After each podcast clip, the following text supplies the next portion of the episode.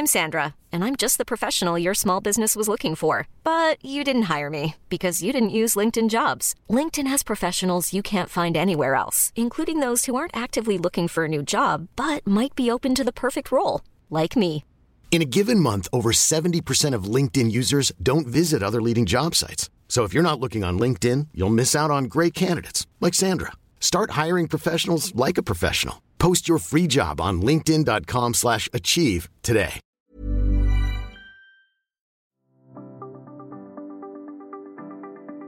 El liderazgo comienza con la capacidad que tenemos de liderarnos a nosotros mismos.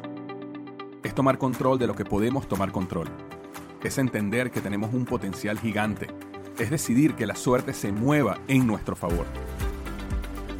En el podcast Liderazgo Hoy sabemos que si queremos lograr algo grande en la vida, necesitamos de otros. Necesitamos liderar, influir, inspirar, transformar. Es entender que la vida no es sobre mí, sino sobre nosotros.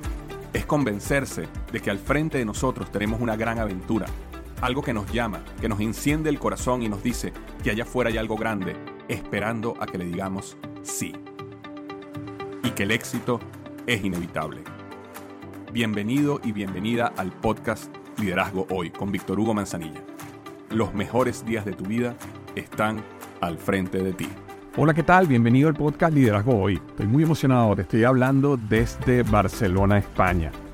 Eh, vine para acá porque tengo un cliente de business coaching que voy a estar trabajando con él un par de días en su negocio, pero aproveché de venirme unos días antes para estar con mi hermana que vive aquí y bueno, caminar esta ciudad que amo tanto, que es Barcelona. Y de verdad, eh, cada vez que vengo aquí a Barcelona, nunca, nunca, nunca me decepciona. Eh, la persona, el clima, la comida, el cariño, bueno, una maravilla. Pero de todas maneras, hoy no vamos a estar hablando sobre Barcelona, vamos a estar hablando sobre cuáles son los siete errores más comunes que eh, cometen los líderes, llamémoslo los líderes novatos, los líderes que no tienen tanta experiencia. ¿Y por qué te estoy hablando justamente de, de siete errores que cometen la mayoría de los líderes? Porque yo los he cometido cada uno todos estos errores los he cometido yo. Inclusive muchos de ellos todavía los cometo y cuando me doy cuenta pues trato de ajustar, mejorar, pero mi naturaleza en alguno de ellos, y te hablaré cuáles son específicamente, me llevan a cometer estos errores. Y, y por eso quiero justamente mostrártelos porque bien sea que estás comenzando un negocio, bien sea que tienes un equipo de trabajo o estás comenzando tu carrera profesional, eventualmente vas a tener que liderar a personas, eventualmente te vas a dar cuenta que no vas a poder llegar muy lejos si solo dependes de ti. Y el liderazgo va a ser una de las, yo diría, una de las herramientas más poderosas que puedes desarrollar para alcanzar el éxito tanto en tu persona como en tu equipo, como en la empresa. El primer error que yo he cometido muchísimo, muchísimo, es la falta de comunicación, es evitar sobrecomunicar eh, al equipo por alguna razón, y yo creo que yo analizándome, perdón, a mí mismo, me, me di cuenta que el hecho de que yo estoy pensando constantemente en el negocio, yo estoy pensando constantemente en el proyecto, en lo que estamos haciendo, de alguna manera me hacía pensar que todo el mundo está pensando igual que yo y que todo el mundo en el equipo está invirtiendo la misma cantidad de tiempo pensando en el mismo proyecto o que las personas no tienen otras prioridades. Y es, como, es como aquella persona que está construyendo su negocio y piensa que todos sus clientes están pensando todo el tiempo en su negocio, ¿verdad? Porque él está viendo el mundo bajo los lentes con que esta persona está viendo el mundo y él cree que todo el mundo ve el mundo de esa manera. Y la realidad es que cuando uno está liderando, uno puede tener una conversación, uno puede tener inclusive una epifanía de algo. Y si uno no la comunica al equipo, eh, resulta que el equipo no sabe qué está pasando, no sabe que a lo mejor tú tuviste una gran idea, no sabe que a lo mejor tú tienes un plan en caso que las cosas salgan mal y el equipo está estresado porque las cosas no están saliendo bien y tú estás tranquilo porque ya tú sabes lo que vas a hacer, pero no lo has comunicado. Eh, yo creo que un, líder que no se comunica adecuadamente con su equipo eh, puede causar confusión y malentendido y eso afecta muchísimo la productividad del equipo. es preferible sobrecomunicar es preferible tener, por ejemplo, una reunión semanal donde puedes comunicar al equipo las cosas que pasaron la semana pasada que eran importantes, cuáles son las cosas que van a pasar esta semana, vamos a alinearnos en prioridades, qué es lo que cada uno de nosotros debería estar enfocado. eh, si hay algún tema que se necesite conversar, abrir el espacio para que quien quiera pueda traer ese tema y podamos conversarlo. Entonces, de esa manera, tú estás transmitiendo lo que tú tienes en tu cabeza al equipo. Y es preferible por un tiempo sobre comunicar. Va a llegar un momento cuando tú trabajas tanto con un equipo, gente que te conoce lo suficiente, que ya, ya saben muy bien cómo tú piensas, ya saben eh, en qué estás, pero eh, eso no sucede con todo el mundo y, y, toma tiempo inclusive con las pocas personas con que sucede. Entonces, muy importante que uno como líder sobrecomunique, sobrecomunique. Esto es lo que estoy pensando, esto es lo que está pasando, si las cosas salen mal yo creo que deberíamos hacer esto, si las cosas salen bien esto es lo que vamos a hacer. Mira, estuve meditando este fin de semana sobre tal problema y eh, me vino esta siguiente idea que, o, esta, o, esta o este posible plan, ¿qué opinas al respecto? Todo ese tipo de conversaciones, eh, las personas se sienten eh, parte del equipo, se sienten involucradas, pero también se sienten que tú estás comunicando de manera consistente lo que está pasando. A mí me ha pasado en mi equipo que a veces hasta tenemos un lanzamiento de un producto y me entero tarde que parte de mi equipo no sabía que venía ese lanzamiento o que habíamos cambiado una estrategia o que habíamos decidido cambiar un precio. Y es mi culpa como líder que eso suceda, de que el equipo no esté claro en todas esas cosas. Entonces, importante comunicar más de lo que tú crees que deberías comunicar. Importante sobre comunicar. El error número dos, típico, este es uno que yo he cometido muchísimo y sigo cometiendo el día de hoy, es la falta de delegación. Yo creo que, y, eso nos pasa a nosotros cuando realmente nosotros tenemos un, nivel de entrega de resultados alto, digamos, cuando tú eres una persona de alto desempeño, cuando eres una persona apasionada por un tema, cuando eres una persona que conoce y tienes experticia en un área, tiendes a decir, bueno, pero es que yo lo hago mejor, me va a tomar más tiempo explicarle a esta persona para que lo haga cuando yo lo puedo hacer mucho más rápido, o inclusive a veces hay falta de confianza, es decir, oye, si yo entrego esto a otra persona para que lo haga, ¿Qué pasa si no sale bien? ¿Qué pasa si no sale completo? ¿Qué pasa si falta algo? Y a veces creemos que eh, ese pequeño error que puede ocurrir es tan grave, puede ser tan grave, que es mejor no delegar y hacerlo nosotros. Y lo que eso hace es que uno como líder se empieza a llenar de muchas tareas ejecucionales que uno no debería estar invirtiendo su tiempo en y que uno debería eh, enfocar su energía en los superpoderes que uno tiene, en la, donde uno más le trae valor al negocio eh, o a la empresa donde tú estás trabajando. Si, por ejemplo, si yo soy muy bueno creando relaciones, eh, digamos, fructíferas, poderosas con nuestros proveedores o con potenciales clientes, ahí es donde yo debería estar invirtiendo la mayor parte de mi tiempo y no, por ejemplo, revisando que todas las facturas estén organizadas de manera correcta y que todos los pagos estén haciendo a tiempo. Yo debería poder tener una persona que se encarga de eso y yo debería poder delegar esa parte. Cuando nosotros estamos comenzando el camino, especialmente cuando somos emprendedores, tendemos a hacer todo nosotros. Y nos cuesta mucho poder escalar el negocio y crecer porque nosotros mismos nos convertimos en ese cuello de botella que todo tiene que pasar por nosotros. Pero inclusive en compañías grandes o cuando uno está en el mundo corporativo cuando uno es empleado de una pequeña empresa, eh, a veces eh, escondemos ese temor y esa, esa falta de habilidad de delegar con que yo, soy, yo, yo estoy comprometido a la excelencia, entonces todo lo tengo que revisar y todo tiene que pasar por mí para asegurar que salga excelente.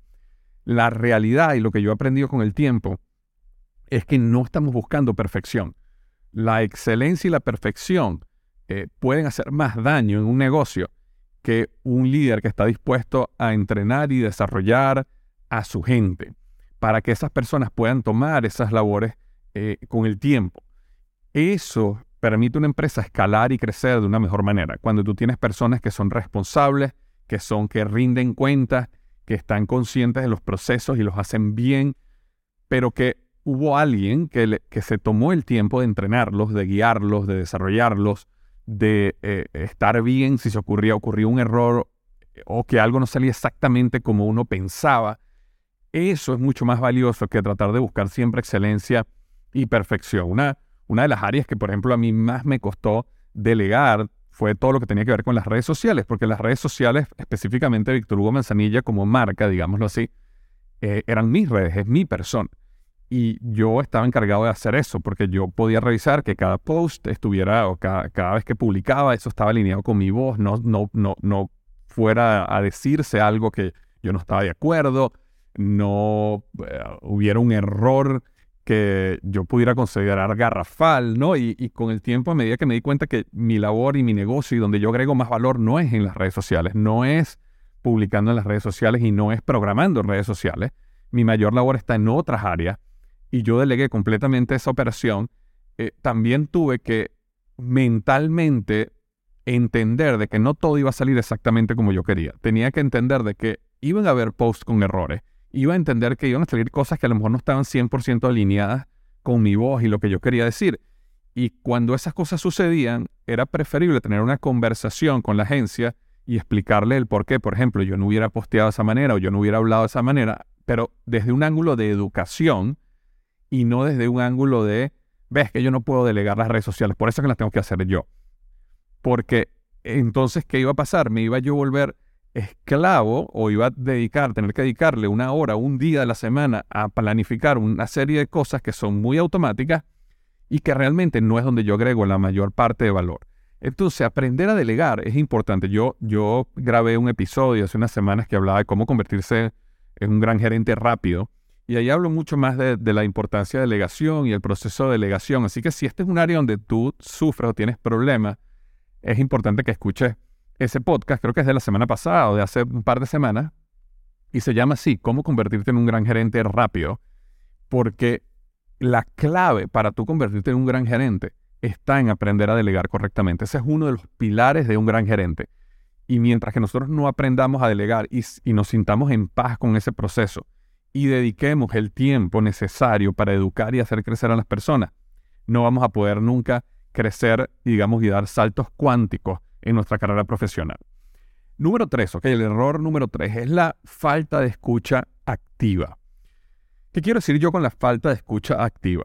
Si nosotros vemos el proceso de escuchar en un espectro, digámoslo, donde tenemos dos extremos.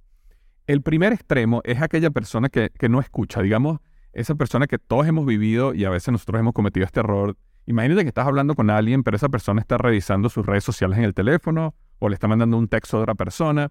Estoy seguro que en, tu mente puedes visualizar esa persona que está eh, sumergida en su teléfono eh, móvil y tú estás tratando de decirle algo a esta persona, pero la persona no te escucha. La persona, o sea, ella dice que te escucha, ella eh, inclusive te dice, no, te estoy escuchando, dime, cuéntame, cuéntame, pero tú sabes que no te está escuchando. Entonces, ese es un extremo, ¿verdad? Es cuando nosotros nos sentimos completamente desconectados, cuando nosotros quisiéramos más bien como que, oye, por favor apaga el teléfono y, y mírame a la cara y préstame atención. Y ojo, paréntesis acá, nosotros muchas veces como padres hacemos eso con nuestros hijos. Y por eso nuestros hijos muchas veces rechazan que nosotros tengamos un teléfono con nosotros, porque se dan cuenta cómo nosotros nos sumergimos en esa eh, herramienta que se ha convertido en adicción para muchos. Pero bueno, volviendo al caso del liderazgo, la falta de escucha activa, eh, eh, como tenemos ese extremo, ¿verdad? Que es el no escuchar y estar enfocado en otra cosa. Pero tenemos después lo que creemos que es el otro extremo, que es aquella persona que está escuchando, que te está mirando los ojos, que está atento a lo que estás diciendo. Ese punto, en mi opinión, es solo el primer punto de la escucha activa. Porque la escucha activa es mucho más que simplemente quitar cualquier distracción, y enfocarte en la persona que está al frente tuyo hablándote, ¿verdad? O que está en el teléfono contándote algún problema. Existe una serie de estímulos que tú puedes percibir en todos tus sentidos, no solo en el auditivo, que te permiten incrementar tu escucha activa. Entonces, la primera es esa. La primera es, ok, yo voy a hacer silencio, yo voy a quitar las distracciones y yo voy a escucharte. Dime qué es lo que está pasando. Pero de ahí también puedo verte, ¿verdad? Verte a los ojos, ver tu, lenguaje no verbal, ver cómo me estás diciendo las cosas, tratar de entender qué está pasando en la historia en base a lo que estoy viendo también. Pero también yo puedo, eh, eh, en el momento que estoy escuchando, yo puedo también estar utilizando mi mente para analizar aún más profundo qué será lo que realmente me quieres decir, qué habrá detrás de todo lo que me estás diciendo, eh, cómo puedo conectar esto que me estás diciendo con a lo mejor otra historia que me habías dicho en el pasado, cómo puedo realmente poner no solo mi energía visual y auditiva en ti, pero también mi energía mental en ti. Todo eso es parte de la comunicación activa. Y la escucha activa puede ir en diferentes grados. Y yo creo que los grandes, grandes líderes son personas que han desarrollado una habilidad muy poderosa en escuchar activamente. Y varias veces, ¿ok? No, no una vez, varias veces personas me han dicho que cuando conocieron este o aquel gran líder, lo que más le impactó fue que cuando esa persona habló con él o con ella, era como que ellos eran los únicos en el salón. Este líder tenía una capacidad de enfocarse, pero no solo auditivamente, auditivo, visual, todo tipo de enfoque en lo que tú le estabas diciendo y que al sentirte escuchado realmente te sentiste muy conectado. Nosotros como líderes novatos, cuando estamos comenzando el camino de liderazgo, podemos caer en el error de tratar de ser productivos, de tratar de estar resolviendo un problema o escribiendo un email mientras alguien nos está contando un problema. Eso es un gran error. Necesitamos escuchar activamente, necesitamos parar lo que estamos haciendo y enfocar toda nuestra energía en la persona que está hablando con nosotros en nuestro equipo. Súper, súper, súper importante. Entonces, ese es el tercer error que muchas veces cometemos. Acuérdate, te he hablado de tres errores hasta el momento. Uno es falta de sobrecomunicar. El segundo es falta de delegación. El tercero es falta de escucha activa. El número cuatro es falta de reconocimiento. Y este es uno que yo he cometido, no te voy a decir que es un, uno muy grave mío, pero sí me ha pasado de que a veces cuando las cosas o las cosas que yo espero que deberían hacer de esa manera, no reconozco al equipo cuando entrega los resultados que yo espero que ya iban a entregar. Cuando el equipo entrega resultados que sobrepasan lo que yo esperaba, por supuesto que naturalmente es muy fácil decir, oye, voy a reconocer, porque dieron la milla extra, porque entregaron resultados que yo no esperaba. Pero cuando entregan lo que ya yo esperaba, a veces tiendo a ser una persona que, eh, ok, perfecto, gracias, pero no es ese reconocimiento real. Y uno puede pensar y decir, bueno, pero esta persona igual tenía que entregar esos resultados. Yo le estoy pagando para que entregue estos resultados porque tengo que reconocer. Sin embargo, eh, todos nosotros, como seres humanos, estamos siempre en búsqueda de reconocimiento. Eh, los niños están en búsqueda de reconocimiento, los adolescentes están en búsqueda de reconocimiento. Existen personas que deciden destruir su vida y, y meterse, por ejemplo, en una banda criminal o en una pandilla, nada más porque esa pandilla o esa banda les da reconocimiento. Las personas tienden a, perder su fortuna, su dinero, a hacer malos negocios nada más porque un estafador o una persona les daba el reconocimiento que ellos estaban buscando. Entonces, reconocer, dar reconocimiento es una, es una de esas, ¿cómo llamarlo? Eh, esa moneda muy poderosa que llena mucho el corazón de las personas, llena mucho el alma de las personas. Evidentemente hay personas que lo utilizan como una manera manipulativa, pero si uno no es un manipulador, si uno es una persona que realmente quiere que tu equipo esté feliz, que la gente quiera trabajar contigo, que las personas tengan altos niveles de inspiración y energía, reconocer las pequeñas cosas es muy importante. Que una persona, que te des cuenta que una persona, wow, se despertó súper temprano para estar en una reunión y, y simplemente decirlo, oye, gracias, porque sé que esta es una hora muy temprana para donde tú vives y sin embargo te despertaste y estuviste aquí en esta reunión y quiero agradecerte. Quiero que sepas que lo valoro. Eso es un gran reconocimiento. No necesariamente tiene que ver con un gran salario o un bono o un regalo, sino muchas veces en las palabras, la comunicación, nada más notar que la persona note que tú te estás dando cuenta que esa persona está eh, involucrada, que está trayendo resultados, que está trayendo ideas, que, esa persona se sienta notada, que es parte del equipo. Y eh, no reconocer es una de los, yo diría, uno de los errores más comunes que yo veo en los, en los líderes novatos o las personas que están, que están comenzando ese camino de liderazgo. Y la razón, por ejemplo, que me pasó a mí, yo veo que le pasa a la mayoría de las personas, es porque cuando a una persona le dan una posición de liderazgo, muchas veces su enfoque eh, se traslada a cómo, porque, y explico por qué, como, como le dieron una posición de liderazgo y les da temor, les da miedo, les da eh, dicen, bueno, tengo que entregar resultados, tengo que, tengo que crecer. Entonces se enfocan mucho más en cómo gerencian hacia arriba que cómo gerencian hacia abajo. ¿Qué quiere decir gerenciar hacia arriba? Bueno, yo tengo que tener a mi jefe contento, yo, quiero, yo, tengo que traerle resultados excelentes, yo tengo que asegurarme que mi jefe, que la percepción que yo tengo frente a mi jefe sea, wow, qué bueno que traje a esta persona a la posición, qué bueno que le di este trabajo a Víctor, qué bueno que lo escogí a él, ¿verdad? Pero eh, el enfoque en, en, gerenciar hacia arriba, a veces nos olvidamos que necesitamos gerenciar hacia abajo también y que nuestro equipo necesitamos reconocerlo.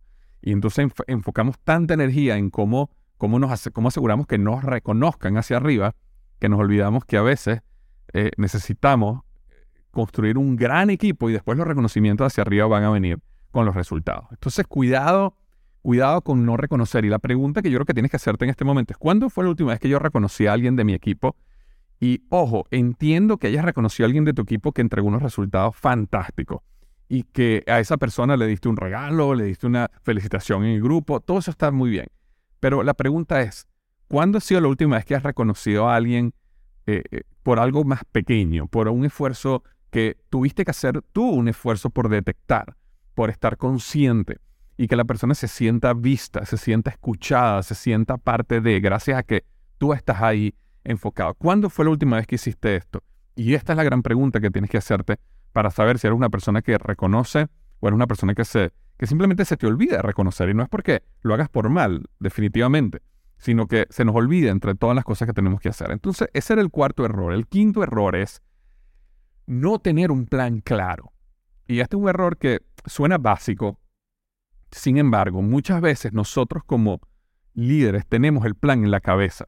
Nuestra mente tiene múltiples escenarios que se han planteado en nuestra mente, ¿verdad? Bueno, estamos lanzando este negocio, estamos lanzando este proyecto. Si esto sale de esta manera, voy a hacer esto. Si esto sale de esta otra manera, voy a hacer esto.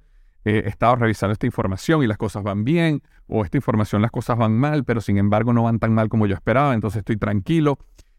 Eh, y tenemos un plan en nuestra cabeza, pero yo no me refiero a ese plan que muchas veces tenemos en la cabeza, me refiero a un plan escrito y comunicado con tu equipo. El plan en la cabeza no funciona. De hecho, no funciona ni siquiera para, para, ti como persona. Eh, de hecho, ¿qué es lo que uno normalmente enseña cuando estás dando coaching personal o cuando estás ayudando a alguien a convertirse en un individuo de alto desempeño? Es, vamos a escribir la visión, vamos a escribir los proyectos que tienes que hacer, vamos a escribir las metas, vamos a ponerle fecha a esas metas, vamos a definir cuáles son las actividades que tienes que hacer para llegar a esas metas, pero siempre escrito, escrito en un, en un planner, en una hoja, en un documento, para que eh, el proceso de aterrizar todas estas ideas que uno tiene en la cabeza y escribirlas es un proceso muy, eh, no solo terapéutico, pero también muy efectivo y, te ayuda a entender qué cosas no están cuadrando, qué cosas sí encajan, qué, ideas tienes que realmente no van a funcionar, qué ideas tienes que sí pueden funcionar. Como yo lo he mencionado muchas veces en este podcast, no hay idea mala que el escribir se suena como buena. Y lo que quiero decir con esto es cuando tú escribes algo, te empiezas a dar cuenta de las fallas, de los huecos que tiene tu idea. Y eso te ayuda a corregirla. Entonces, escribir es muy importante. Ahora, como líder, es mucho más importante. Por eso es muy importante que tu equipo debería tener un documento, así fuera una, una página, donde dijera, mira, esta es la visión, aquí es donde estamos yendo, estos son los valores o estos son los comportamientos que estamos esperando de la organización. Este es el plan o digamos la foto que yo tengo a cinco años, a tres años, a un año. Yo espero que en un año estemos en esto y hayamos cumplido A, B, C y D. Este trimestre, estas son las tres o cuatro, cinco prioridades que tenemos que lograr este trimestre. Eso escrito en una hoja de papel, en un documento, que cuando las personas lo lean digan, ok, ya entiendo. ¿Por qué? Porque nuevamente nosotros como líderes podemos pensar que tenemos un gran, una gran idea y que tenemos un plan muy claro en nuestra mente, pero nuestro equipo no entiende ese plan, no sabe ese plan, no puede leer nuestra mente. Necesita tiempo para leer y digerir ese plan.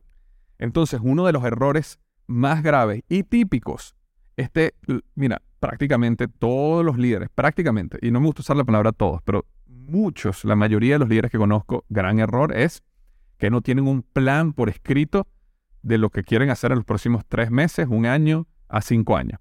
Y en consecuencia su organización, su equipo tampoco lo sabe porque no existe.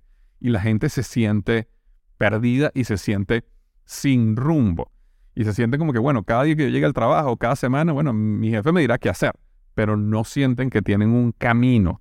Y eso es súper importante. y, te cuento y esto me ha pasado a mí, si alguna vez tú has hecho eh, trekking o hiking o caminatas en la montaña, o inclusive has salido a trotar o correr, es muy diferente cuando tú dices, mira, yo voy a trotar 5 kilómetros hoy, y tú sabes exactamente que vas a trotar 5 kilómetros y tienes un reloj o algo en tu teléfono que te indica cuántos kilómetros llevas y cuántos kilómetros te faltan, es muy diferente eso a que tú simplemente salgas con alguien y le digas, y esta persona te diga, mira, vamos a salir a trotar y no sé cuánto vamos a trotar, no sé a dónde vamos, no sé nada.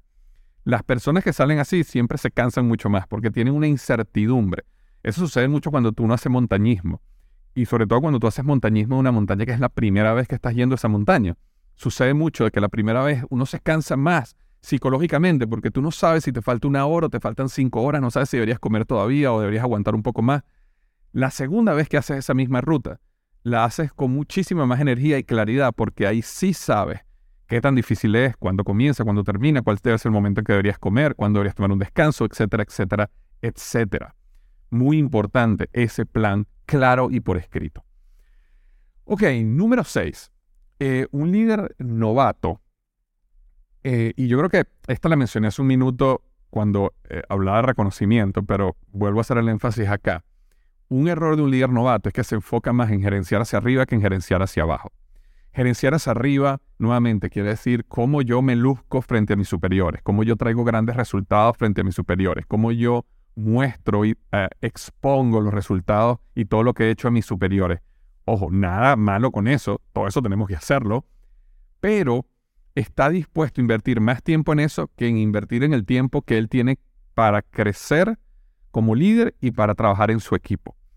Em, uno de los, de los errores perdón, más, más comunes que, yo cometí en, un momento en mi carrera era justamente eh, creer que yo como líder no tenía que desarrollarme aún más, sino que naturalmente yo tenía las habilidades de liderazgo que se necesitaba y que básicamente a medida que yo creciera en la compañía iba a crecer en conocimiento del negocio, pero yo como líder ya yo era líder. Y es importante que el líder constantemente esté leyendo libros de liderazgo, vaya a conferencias de liderazgo, vaya, este, eh, eh, escuche podcasts como este, ¿verdad? Donde hablamos de liderazgo, importante porque cada nueva perspectiva, cada vez que lees un libro de un autor diferente que te habla de una nueva perspectiva, una nueva historia, hay nuevas cosas que hacen clic. Y no solo eso, sino que las leyes del liderazgo, las reglas del liderazgo, muchas de ellas a veces uno se le olvidan en periodos de la vida de uno, porque a veces uno está muy enfocado en algo y a lo mejor olvidas una de ellas y de repente te enfocas en otra cosa y se te olvida una que fue importante para ti en un momento y siempre es bueno estar refrescando, recordando, aprendiendo, trayendo nueva perspectiva. Porque así como uno crece en experiencia y uno crece en conocimiento del negocio, uno también tiene que crecer en liderazgo. Eh, John Maxwell habla de la ley de la tapa y dice, tu nivel de éxito depende de tu nivel de liderazgo. Si tú quieres crecer, que tú quieres que tu éxito crezca, necesitas crecer tu nivel de liderazgo. ¿Y cómo creces tu nivel de liderazgo? Sometiéndote a experiencias que te ayuden a crecer como líderes, incluyendo leer libros, ir a conferencias, aprender lo nuevo que tiene que ver con el liderazgo, aprender de la psicología humana, aprender cómo conectar con los seres humanos, desarrollar no solo tu, digamos, desarrollar tu coeficiente, eh, eh, lo llaman el IQ, ¿no? El coeficiente social o cómo llamarlo, o ese, o ese coeficiente emocional, mejor dicho, para que eh, aprendas más cómo tratar y, y, trabajar con seres humanos. Esa, esa, desarrollar ese arte y esa ciencia de liderazgo es muy importante y uno de los errores muy comunes de los líderes es que se enfocan en gerenciar hacia arriba y se enfocan solo en aprender del negocio y no en aprender el arte y la ciencia del liderazgo. Y eh, el séptimo y último error muy común es, enfoca, es no enfocarme en los resultados como un pilar de sostenimiento del liderazgo. Eh, y, y, esta, y este error es un error que hace contrapeso al punto que hablé antes. De la misma manera que existen personas que se enfocan solo en los resultados y en la exposición y en la gerencia hacia arriba, existen personas que solo se enfocan en las habilidades sociales, en las habilidades emocionales, en la inteligencia emocional. ¿Qué pasa? Uno de los pilares del liderazgo es los resultados, es entregar resultados.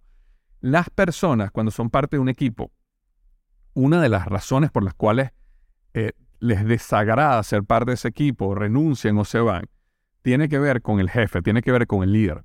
Y la razón principal tiene que ver con que el equipo, la empresa, la organización no está dando resultados.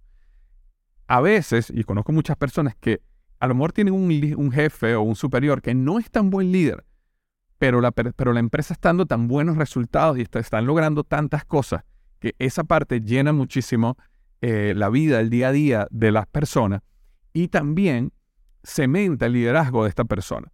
Un líder que no da resultados, un líder que constantemente se equivoca, un líder que eh, que todo el tiempo está trayendo malas noticias al equipo, es, es, un líder donde su liderazgo se socava. Y a mí, por lo menos a mí particularmente, me preocupa muchísimo. En mi caso, cuando yo voy a hacer un lanzamiento, por ejemplo, de un producto y los resultados no salieron como yo esperaba. Evidentemente que hay errores, uno aprende esos errores, pero una de las áreas que más me preocupa es el liderazgo. Es, bueno, estas personas, si, si yo sigo equivocándome, estas personas van a perder su confianza en mí, van a perder su confianza en mi criterio, van a perder su confianza en mi visión. Entonces es muy importante que nosotros como líderes nos apasionemos en dar resultados de éxito, en trabajar duro, fuerte, horas, más tiempo de lo normal, para asegurarnos que los resultados estén ahí. Porque los resultados transforman, eh, perdón, los, mejor dicho, los resultados cementan tu liderazgo. Eh, yo he utilizado este ejemplo muchísimas veces en el podcast. Tú puedes tener un gran líder que sea el coach de un equipo de fútbol y que todos los jugadores del equipo de fútbol lo adoren y lo amen porque es una persona magnífica. Pero si ese líder no empieza a ganar juegos, a él lo terminan despidiendo. Entonces, tú puedes ser un gran líder, pero si no das los resultados, puedes ser un gran líder en las actividades, digamos, en las habilidades blandas, humanas, pero si no das los resultados, el mismo sistema, digamos, capitalista, económico, lo que sea, te va a sacar del sistema y no te va a permitir ser un gran líder. Entonces, eh, si tú por el contrario te enfocas y trabajas duro por dar buenos resultados, entonces la vida, el universo, como lo quieras ver, Dios, eh, el mismo sistema capitalista te va a abrir puertas y te va a dar más y más responsabilidad, lo cual te va a permitir aún más ser un, más, un mejor líder, eh, agrandar tu influencia, impactar positivamente a más personas, pero siempre porque estás dando los resultados.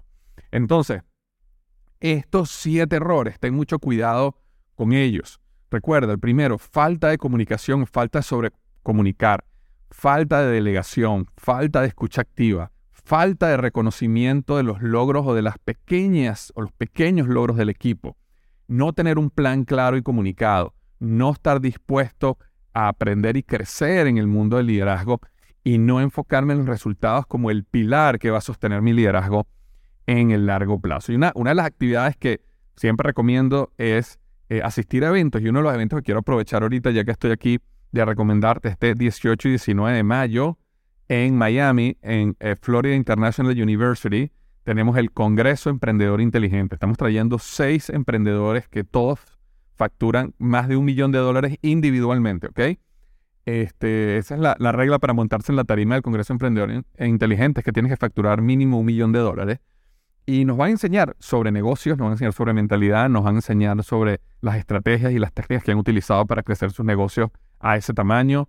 Eh, vamos a estar aprendiendo muchísimo. Recuerda, el 18 y 19 de mayo en Florida International University, en la Florida, en Estados Unidos. Es un evento presencial, cara a cara, persona a persona. Es una cuestión que tienes que experimentar. Así que te recomiendo que vayas a ese congreso. Tenemos personas que están viajando desde Chile, de Argentina, de Colombia. Tenemos tres personas hasta ahora que, escuché que están viajando de Panamá. Por supuesto, muchísimas personas de Estados Unidos, Canadá. Tenemos varias personas que vienen de España. Eh, estamos esperando aproximadamente 300 emprendedores y, ya nos quedan como un 20, no, como un, sí, como un 25% de las entradas todavía están disponibles. Así que aprovechen de que se agoten. 18 y 19 de mayo, Congreso Emprendedor Inteligente. Si quieres comprar, reservar tu cupo, tienes que ir a www.congresoegm.com. Repito, www.congresoegm. EGM es la E de emprendedor, la G de gato y la M de María. Emprendedor Growth Model es lo que quiere decir EGM. De ahí viene congresoegm.com. De todas maneras, estoy dejando el enlace en las notas del podcast para que puedas darle un clic ahí ir a comprar tu entrada. Te mando un abrazo grande, espero que estés de lo mejor desde Barcelona, España, por estos días. Y recuerda lo que siempre digo, los mejores días de tu vida están al frente de ti. Antes de irme, quiero pedirte que no olvides lo más importante, llevar a la acción algo que hayas aprendido hoy. La única manera de que estos minutos que pasamos juntos hayan valido la pena es que pongas en acción algo de este episodio. También quiero decirte que si no estás suscrito a mi boletín semanal, te estás perdiendo de lo mejor. Es un correo semanal de valor donde discuto temas de liderazgo, productividad y negocios. Únete a más de 140 mil personas que semanalmente reciben este boletín totalmente gratis en www.victorhugomanzanilla.com. recibirás ideas, herramientas y estrategias de alta calidad que cambiarán tu vida. Esa es mi promesa. www.victorhugomanzanilla.com y transforma tu potencial en resultados. Un millón de gracias por acompañarme hasta el final de este episodio del podcast Liderazgo Hoy. Nos vemos la semana que viene.